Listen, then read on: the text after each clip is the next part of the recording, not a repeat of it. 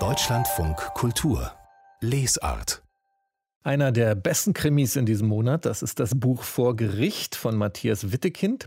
So sieht das die Jury unserer Krimi-Bestenliste. Die hat Vor Gericht auf Platz 3 gewählt bei unserer Bestenliste für den Monat Mai. Und die Jurorin Sonja Hartel erklärt Ihnen jetzt, was so gut ist an Matthias Wittekinds Roman.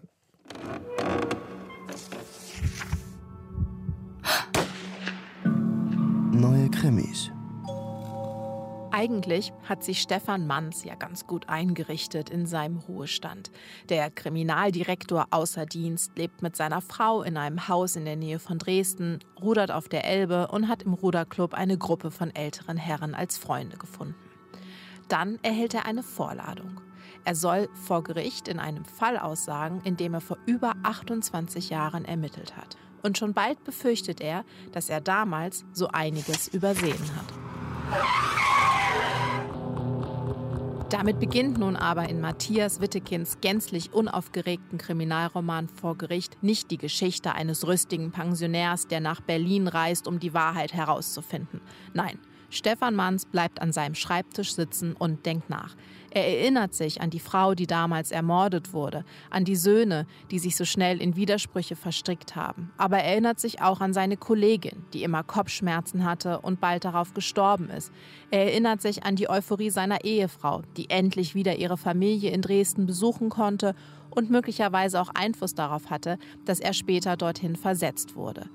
Doch er weiß, dass er all diese Erinnerungen hinterfragen muss, denn nun gibt es eine DNA-Spur, die einen Mann belastet, von dem er damals überzeugt war, er war unschuldig. Und wenn er dessen Schuld übersehen hat, so fragt sich Manns, was hat er dann noch alles übersehen? Und zwar im beruflichen und privaten. Von diesen Erschütterungen erzählt Matthias Wittekind unaufgeregt und ruhig. Und das ist es auch, was mich für diesen Roman sehr eingenommen hat. Denn diese Ruhe eröffnet den Raum für präzise, feine, kleine Beobachtungen, für Nuancen und Subtexte. Da gibt es zum Beispiel einen Ruderfreund von Manns, der in letzter Zeit immer ziemlich sauer wird, wenn jemand etwas Negatives über den Osten sagt und der auf dem besten Weg zum Wutbürgertum ist. Dazu kommen großartige Dialoge, die so alltäglich wirken, es aber natürlich nicht sind. Sie sind sehr verdichtet. Aber wenn Manns und seine Ehefrau miteinander reden, dann zeigt sich in diesen Gesprächen die jahrzehntelange Gemeinsamkeit alleine durch das wirklich gekonnte Ignorieren von sehr wohlgesetzten Spitzen. Und dass dann selbst die wissenschaftliche Erkenntnis durch eine DNA-Spur nicht eindeutig ausfällt, fügt sich in diesen klugen und unterhaltsamen Roman perfekt ein. Es sind nämlich die Kleinigkeiten, die Details, die man schnell übersieht und vergisst, auf die es ankommt. Und zwar sowohl im Leben als auch in alten Kriminalfällen.